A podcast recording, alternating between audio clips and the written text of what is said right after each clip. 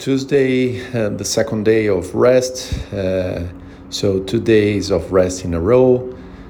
Feeling the body okay and ready to resume the trainings from tomorrow, and with my expectation of increasing a bit the volume of trainings as I was doing in the past after last week of uh, lower training volume because of the adjustments.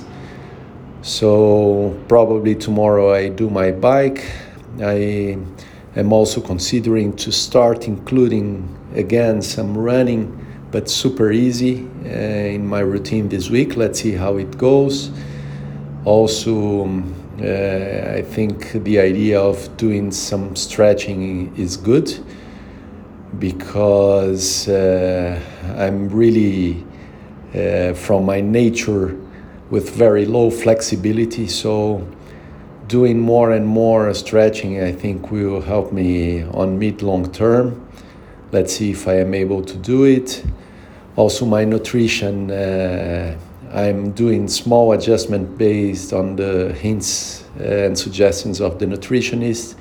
Yesterday, Monday, normally in the evening is a day that I am out, so I take some snacks here and there and cookies and that's no good. So uh, yesterday evening, I took bread with uh, with cheese and some some nuts uh, to to replace. So trying to get more the good energy uh, to be ready for the trainings, and also that might help with the recovery. Let's see.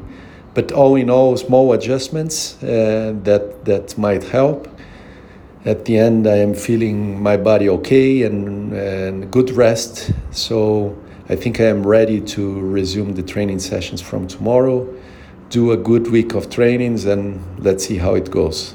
Happy with that.